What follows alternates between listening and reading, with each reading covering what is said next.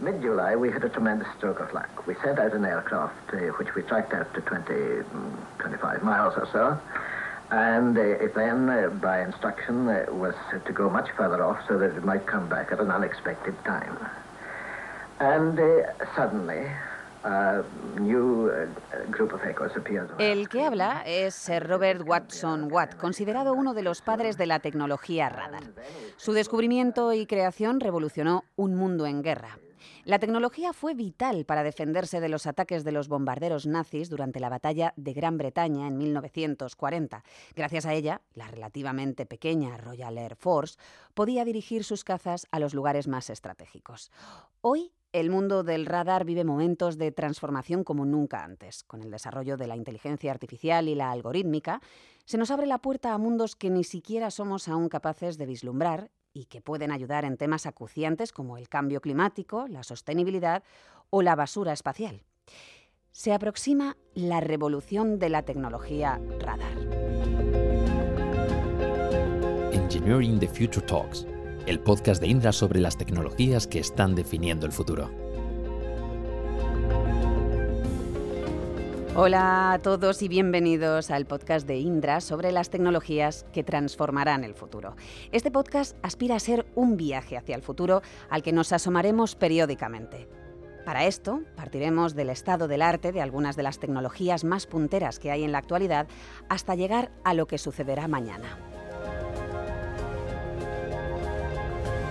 En este espacio nos acompañarán ingenieros, responsables de productos, científicos, arquitectos de datos, expertos en Big Data, en ciberseguridad, en DevOps, en resumen, todos aquellos profesionales que construyen el futuro de la tecnología. Aquí repasaremos la actualidad, profundizaremos para saber más sobre estas tecnologías y también debatiremos y charlaremos sobre el futuro.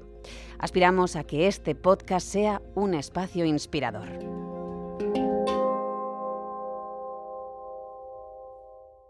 Como habréis podido adivinar, el primer tema en el que vamos a profundizar es la tecnología radar. Los sistemas de radar están de plena actualidad.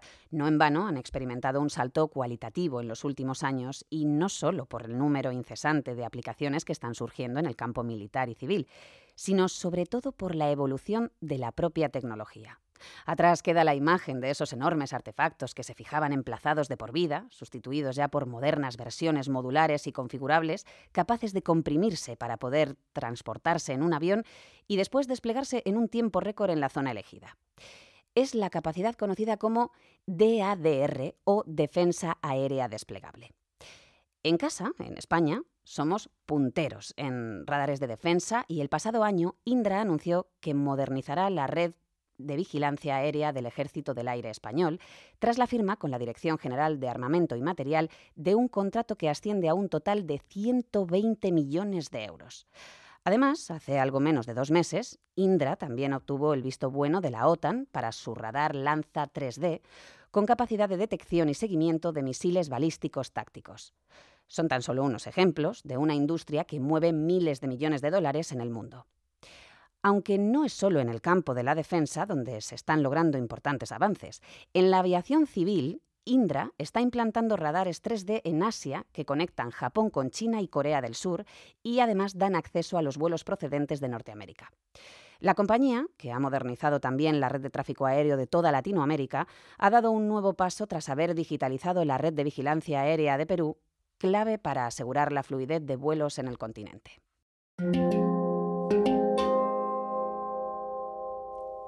Y llega el momento de entrar en materia. Y qué mejor forma que hacerlo conversando. Hoy tenemos con nosotros a Carlos Castillo Rubio y a Carolina Moratilla López. Carlos es Technical Senior Manager de radares en Indra, doctor en Ingeniería de Telecomunicaciones y además cuenta con una dilatada experiencia de más de dos décadas en los campos de defensa y control de tráfico aéreo. Carolina Moratilla, por su parte, está a cargo desde los 29 años de proyectos internacionales en la OTAN y en la Fuerza Aérea Británica, la Royal Air Force. Esta ingeniera, especialista en defensa, es la responsable del suministro de los nuevos radares desplegables de largo alcance. Tanto Carlos, por liderar a un equipo multidisciplinar de profesionales encargados de desarrollar soluciones innovadoras de producto para los clientes de la compañía, como Carolina, por su relevante experiencia en el campo de la defensa, son dos de las personas que mejor conocen el estado del arte actual de esta tecnología. Y más importante, hacia dónde nos encaminamos. Bienvenidos, Carlos, Carolina, es un placer teneros en este episodio. Encantado de estar aquí. Eh, la verdad es que es un placer poder charlar un rato sobre un tema que para mí por lo menos es tan apasionante como el tema del radar. Muchas gracias. Encantada de estar aquí también acompañando a Carlos para enseñar eh, la parte bonita de nuestro trabajo. Carlos, aunque histórica y tradicionalmente los radares los identificamos con campos como el de la defensa, en las últimas décadas su uso se ha ido extendiendo a otras aplicaciones como el tráfico aéreo y el control de fronteras. Ha sido una tecnología que quizás no ha experimentado la evolución exponencial de otras, pero sí que en los últimos años estamos asistiendo a una revolución masiva en la que tecnologías como la inteligencia artificial está teniendo mucho que decir. Para entender cómo hemos llegado hasta aquí, ¿cómo ha evolucionado esta tecnología desde que comenzaste tu rol como manager en radares de Indra y cuál es el estado del arte actual?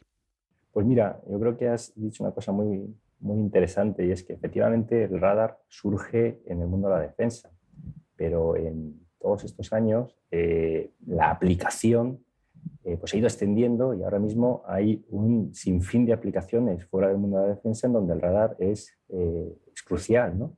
Entonces, eso yo lo he experimentado en estos años que no ha parado de crecer. por poner algunos ejemplos, ¿no?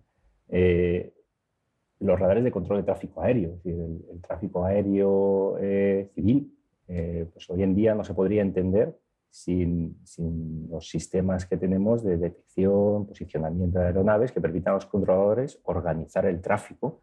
cualquiera que pueda ver los vuelos que hay sobre Europa, por ejemplo, al día, pues si, si, un control serían impensables.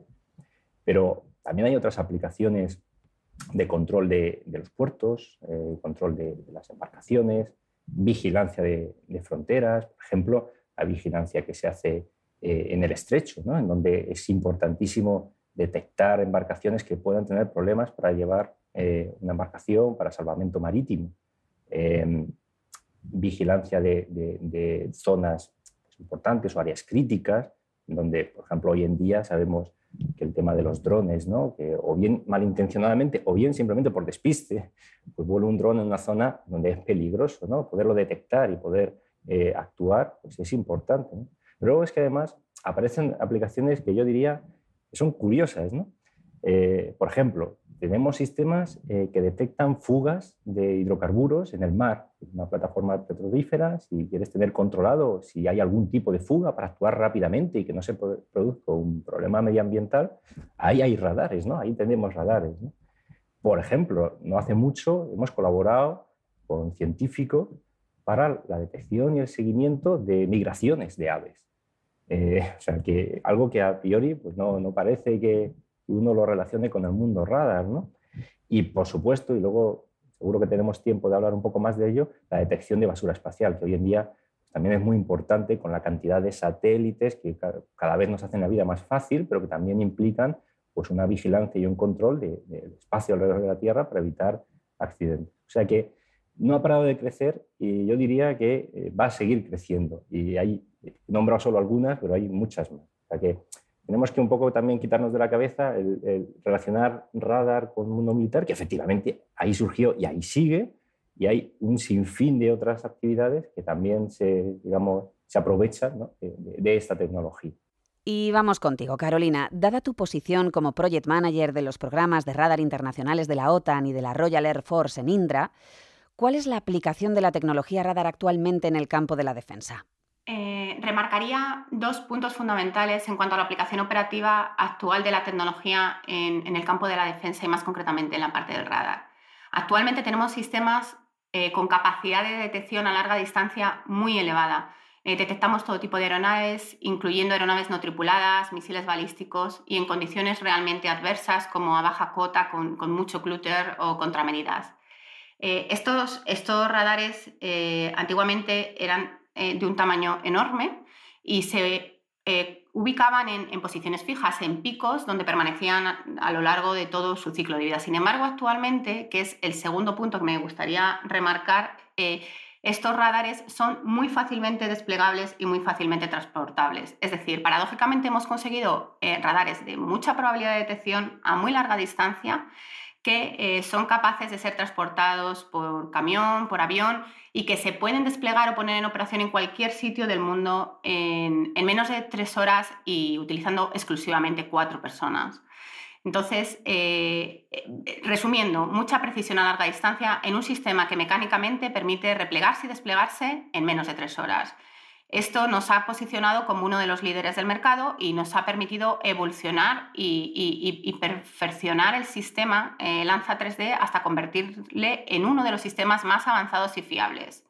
Eh, durante los dos últimos años, en uno de los proyectos que llevo eh, con, la OTAN, hemos estado probando este radar de última generación para verificar todos los requisitos técnicos y, y operativos más exigentes de la Alianza Atlántica.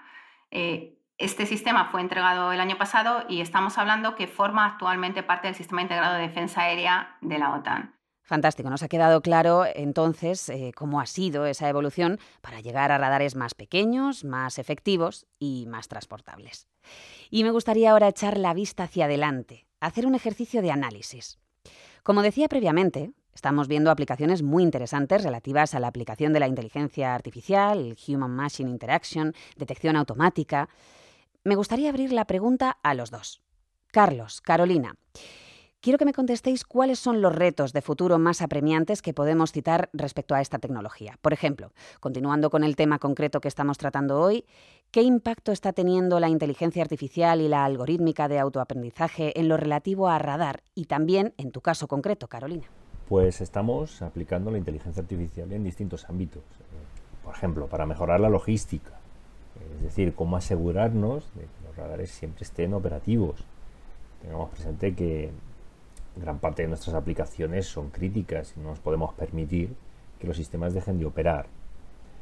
Pues para ello trabajamos constantemente eh, monitorizando la salud de nuestro sistema. Eh, tradicionalmente los radares pues, tenían decenas de puntos de test que detectaban si había alguna parte del hardware que fallaba y por lo tanto identificando qué componente habría que reemplazar. Eh, es decir, cuando el sistema ya había fallado, entonces se desencadenaban procesos y actividades pues, para repararlo, intentando que fueran lo más rápido posible.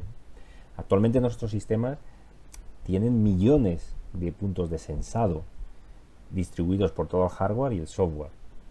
De manera que no solo vemos si algo ha fallado, sino que estamos midiendo centenares de parámetros de consumos, vibraciones, niveles de señales, y mediante inteligencia artificial eh, manejamos todo ese enorme volumen de información para eh, predecir si alguna condición está indicando que hay una probabilidad de que hay un fallo y aislar dónde va a ocurrir.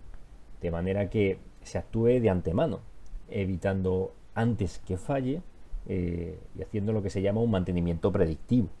Es decir, que no se, no se actúa a posteriori, sino a priori. Eh, otro ámbito, por ejemplo, muy distinto de, aplicación es la propia operación del radar.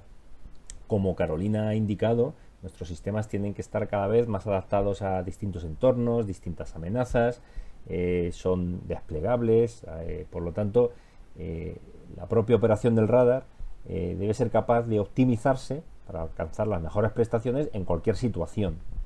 Para ello se utilizan técnicas que llamamos de radar cognitivo, en donde se utiliza información no solo del propio radar, sino también de otros sensores, eh, otro tipo de informaciones externas, información del entorno, meteorológica, etc. Todo ese volumen de información se tiene que tratar y analizar para finalmente optimizar las capacidades del sistema allá donde esté. Otro campo, por ejemplo, es el uso de inteligencia artificial y machine learning para optimizar los recursos del propio radar. Pensemos que los radares que estamos desarrollando actualmente tienen eh, miles de mini transmisores, receptores, mini antenas, que todos ellos tienen que operar conjuntamente para tener una cierta capacidad. Es una operación síncrona de todos esos miles de elementos en lo que llamamos eh, radar digital. Eh, existen algoritmos bastante complejos para hacer esta labor y optimizar los recursos. Pero cada vez más pues vamos introduciendo algoritmos de Machine Learning que permiten hacer una mejor optimización de todos esos recursos eh, para alcanzar con el mismo hardware pues, muchas mayores prestaciones. Y bueno, no, no, no, voy a entrar en muchos más detalles, pero realmente eh, pues en procesos de señal, clasificación, identificación de objetos, hay, hay una gran variedad de campos de actuación y que, en fin, pues es un trabajo interesante el que tenemos por delante. Sinceramente, estoy completamente de acuerdo con Carlos en que la inteligencia artificial eh, es el futuro. Em, nos tiene que servir para los retos que estamos teniendo y que mencionaré ahora a continuación y por supuesto para los retos futuros. Em, tenemos que abandonar la filosofía antigua de, ubicar, como decía antes y como Carlos ha remarcado, un radar en una posición fija. Tiene que estar adaptado a los diferentes entornos, a diferentes condiciones de visibilidad, de niebla, de, de, no estar en un pico como estaba antiguamente. Antiguamente lo colocas en un pico y iba un grupo de personas durante un tiempo considerable para hacer la puesta a punto y dejar el radar optimizado. Actualmente esto no es así, estamos hablando de radares que y de sistemas que pueden estar en diferentes puntos del mundo en la misma semana, en condiciones muy diferentes y con un personal que a veces no, es, no somos los técnicos, sino que estamos hablando de que viajan exclusivamente con operadores. En estas circunstancias, el radar tiene que tener esta capacidad de autoaprendizaje, de adaptarse al entorno, de adaptarse a la ubicación temporal que tiene y a la auto-optimización. Me gustaría, me gustaría mencionar en este sentido eh, dos retos muy importantes que hemos tenido en el último año. Eh, de momento no hemos estado utilizando la inteligencia artificial, pero somos conscientes y ya estamos trabajando en, la siguiente vuelta, eh, que es en optimizar aún más las algoritmias que, que, tienen nuestros sistemas para que a través de inteligencia artificial todavía el rendimiento y las prestaciones sean mejores. Eh, recientemente hemos tenido que trasladar uno de nuestros sistemas a, las inmediaciones del parque eólico marítimo más grande del mundo. Estamos hablando de, un parque en el cual hay 175 molinos de viento eh, de 190 metros de altura y con unas palas que abarcan una circunferencia de 75 metros. Eh, a cualquier experto de radar le, cuentas esto y puede, puede imaginar que eh, esto se traduce en una cantidad de rebotes de nuestras ondas inmensas con, falsos blancos y, disminuyendo enormemente la capacidad de detección de las, de las aeronaves reales. Bueno, pues eh, debo decir que hemos conseguido un desempeño y una probabilidad de detección que no se había conseguido antes con ningún radar del mundo y que actualmente esto se le está dando otra segunda vuelta para todavía mejorarlo en base a estos algoritmos de inteligencia artificial, en base a esta posibilidad de que el radar autoaprenda y, vaya haciendo, vaya prediciendo lo que va a venir en base a lo que ha aprendido eh, de la ubicación concreta que tiene en ese momento. Sin entrar en mucho detalle, me gustaría también mencionar otro reto tecnológico eh, que hemos tenido recientemente, eh, eh, hemos eh, certificado también este, este radar de última generación, otra de las unidades de este radar de última generación, en la detección y seguimiento de misiles balísticos tácticos. Esto se ha hecho contra la única herramienta acreditada de la OTAN y es el único sistema europeo que tiene esta capacidad actualmente. Este es otro ámbito y otro ejemplo de reto tecnológico donde sin duda la inteligencia artificial ayudaría mucho. Para concluir, aunque ya hemos hablado del futuro, me gustaría que cerrásemos esta conversación yendo todavía un poquito más allá. ¿Os atreveríais con un ejercicio de futurología? ¿Qué diríais respecto a esta tecnología? ¿Dónde creéis que están los límites si es que existen? Pues mira, me parece muy interesante y me gusta esta pregunta porque eh, si te cuento yo cuando empecé hace pues, unos 20 años en este mundo del radar, eh, esto es una tecnología que tiene 100 años de historia, ¿no? Y en algunos congresos se hablaba de, bueno, eh, ha llegado ya a su límite, ya el radar tiene futuro, ¿no? Que a mí me preocupaba porque estaba empezando en este mundo y digo, como sea la, la respuesta que no, tengo un problema, ¿no? Eh, y, bueno, la respuesta era que sí, ¿no? que había futuro y tal. Pero te puedo decir que en estos 20 años que yo he estado trabajando, no es que tenga futuro, es que no paran de aparecer nuevas aplicaciones. Eh, algunas de las que te he comentado, pero hay otras muchas. Es decir, que, que realmente eh, pues hay, hay mucha, mucha aplicación, mucha ingeniería y yo creo que al final los límites lo ponemos con la imaginación eh, que tenemos los, digamos, los seres humanos, ¿no? Es decir, hasta dónde podemos aplicar eh, un efecto, que es un efecto físico, para, bueno, pues conseguir un beneficio para todos, ¿no? Entonces yo, la verdad es que mm, sería difícil decir dónde va a llegar, porque mm, está llegando a tantos sitios distintos que uno no imaginaba hace 20 años, que la verdad es que, bueno, pues eso es lo que le hace atractivo. Eh, claro, Marta. actualmente se está hablando mucho de radares cuánticos que, sin duda nos darán mucho hablar que hablar en el futuro. Pero realmente a mí lo que me gustaría es soñar, soñar con, aquello que podamos imaginar o no, como decía Carlos. Eh, podemos, sería muy ambicioso pensar en radares autónomos, igual que estamos buscando y estamos, se está trabajando en barcos, aviones, drones no tripulados, ¿por qué no lo llevamos a la tecnología radar? Veremos eh, el momento o no veremos, habrá un momento en el cual tendremos radares autónomos. Esa sería mi apuesta. Bueno, pues ahí dejamos esta predicción. Quién sabe eh, si en unos años escucharemos este podcast y podamos ver que se han cumplido vuestras expectativas. Muchas gracias, Carlos, Carolina, por ofrecernos este viaje hacia el futuro de la tecnología radar y lo que está por venir. Ha sido realmente inspirador conocer cómo revoluciones como la inteligencia artificial están multiplicando las aplicaciones y posibilidades de esta tecnología, a la vez que hemos podido escuchar de estos dos referentes en el campo el impacto que está teniendo ya en nuestro día a día. Muchísimas gracias por vuestro tiempo. Eh, ha sido un placer, la verdad es que es un placer hablar de, estos temas y, efectivamente, como dice Carolina, eh, no hay día que, no aprendamos algo nuevo eh, y eso es lo que hace pues, este trabajo interesante. Muchas gracias. Es realmente, como decía Carlos, apasionante hablar de estos temas y, la verdad es realmente bonito poder, poder de alguna manera mostrar todo eso que nuestros compañeros a su vez nos enseñan a nosotros, que es realmente enriquecedor, eh, no sé, nutrirse de tantísima gente tan multidisciplinar y tan experta en tantísimas tecnologías. Así que gracias por la oportunidad y esperamos que sea de utilidad. A vosotros.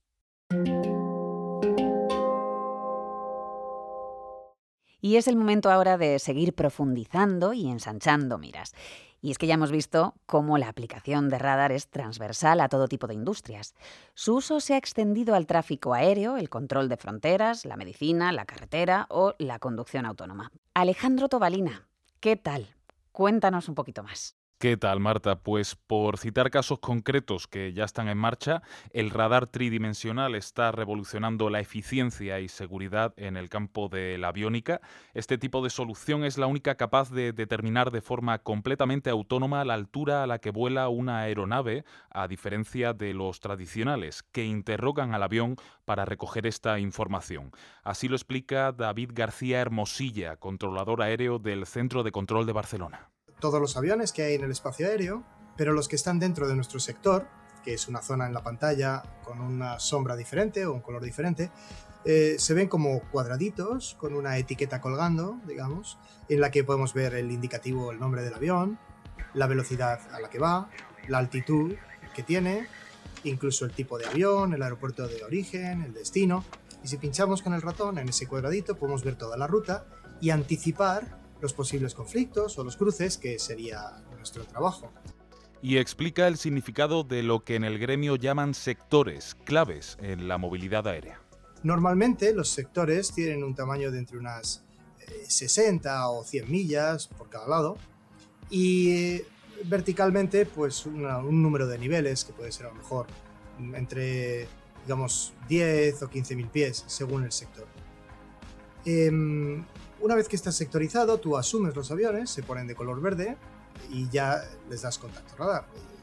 Bajo tu responsabilidad hasta que pasan al sector colateral, que en la pantalla está definido con una línea, y los transfieres de frecuencia. ¿Y qué hay del radar náutico? Su funcionamiento es muy sencillo. La tecnología emite una frecuencia de microondas o de radio de alta intensidad y frecuencia que detecta la energía que regresa tras rebotar contra un objeto. A partir de este eco, que se nos muestra reflejado en una pantalla, podemos saber dónde está el objeto en cuestión y la distancia a la que se encuentra. El patrón del barco, en este caso, tiene control absoluto del radar, aunque siempre recibe el apoyo de los denominados VTS, sistemas de control de tráfico marítimo establecidos en los puertos y controlados por las autoridades marítimas correspondientes. Pero, ¿qué pasa cuando un radar marino detecta un movimiento que no encaja con el de un barco? Por ejemplo, fugas que pueden ser perjudiciales para nuestro entorno pues hay otras herramientas específicas que nos ayudan. Nos lo explica Carlos Castillo Rubio, con el que acabamos de hablar hace un momento.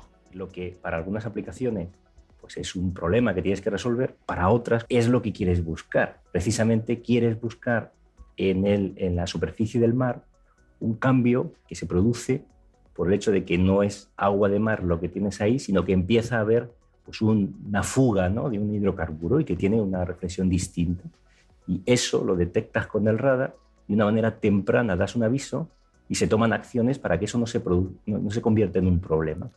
Por último, vamos a centrarnos en la movilidad espacial. Marta, ¿tú sabes cuántos objetos eh, considerados basura espacial hay orbitando alrededor de la Tierra?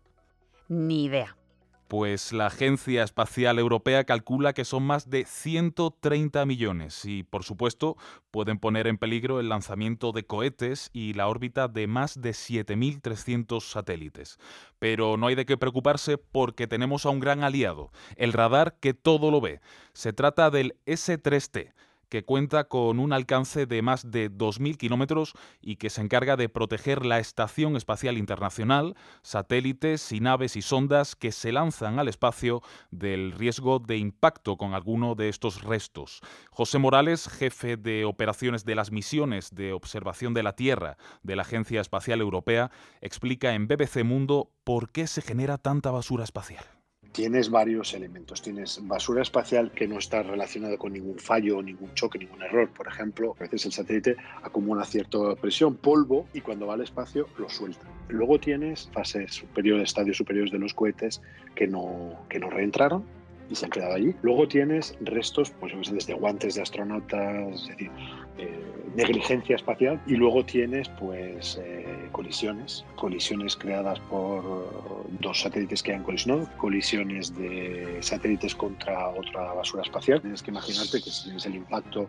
en el espacio que no hay atmósfera, pues los fragmentos a su vez van a crear otros mini satélites que van a quedarse en esa órbita como basura que ya no puedes controlar. Tienes satélites que fallaron, satélites que no fallaron, pero fueron diseñados para quedarse allí. Hay un compendio de muchas cosas que, que generan basura. Pero el S3T no es el único radar encargado de detectar esta basura espacial. Tenemos otro muy cerquita, así lo explica Carlos Castillo Rubio. En ese sentido, tenemos un radar eh, que está instalado en España eh, de detección eh, de basura espacial. Ten en cuenta que son objetos muy pequeños, de pocos centímetros, a velocidades enormes. Entonces, son sistemas muy avanzados, radares muy complejos, que tienen que detectar cosas muy pequeñas a de mil kilómetros y eh, alimentar una base de datos con las trayectorias para que efectivamente, si hay una trayectoria que puede generar un peligro, pues dar una alarma temprana, eh, dando tiempo a, tomar una acción. También sirven para reentradas. Esa basura, en algunas ocasiones, pues acaba entrando en la atmósfera, en la mayor parte de los casos se desintegra, en algunos casos alguna pieza puede caer y hay que controlar dónde, ¿no? Y, lo vemos alguna vez en las televisiones. Y aparte de la ayuda de estos radares, ¿se realiza algún otro análisis a la hora de, por ejemplo, lanzar un cohete al espacio? Volvemos con José Morales, esta es su respuesta. Mucha gente dice, oye, ¿hacéis un análisis antes de lanzar para cada lanzamiento, etcétera? Bueno, pues te voy a decir la verdad, si lo hicieses no lanzarías. Si tú realmente te pusieras a hacer estos cálculos antes de salir, te darían un montón de false uh, truths y potential truths y no lanzaríamos nunca. Lo que sí se hace, se hace un análisis eh, más o menos determinista en el caso que tu cohete vaya a lanzar un satélite cerca de la Estación Espacial Internacional, porque hay humanos. Que de las declaraciones de José Morales no concluyamos que realizan este tipo de operaciones a lo loco, por supuesto. Existe un estudio pormenorizado de probabilidades de que se impacte con la denominada basura espacial. Hay riesgo, pero es mínimo.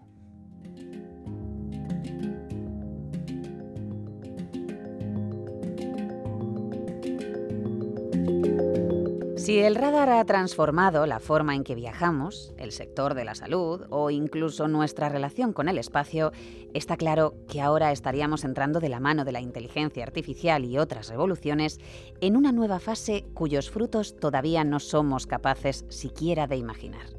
Y terminamos igual que comenzamos, y cerramos el episodio de hoy con una cita del físico escocés Sir Robert Alexander Watson Watt. Dame la tercera mejor tecnología. La segunda mejor no estará lista a tiempo. La mejor nunca estará lista.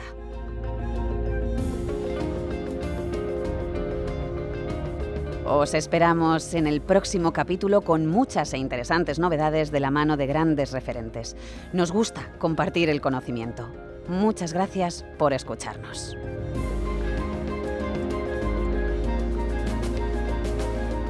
Has escuchado Engineering the Future Talks, el podcast de Indra sobre las tecnologías que están transformando el futuro. Suscríbete para conocer las últimas novedades y comparte tu opinión con nosotros en redes sociales.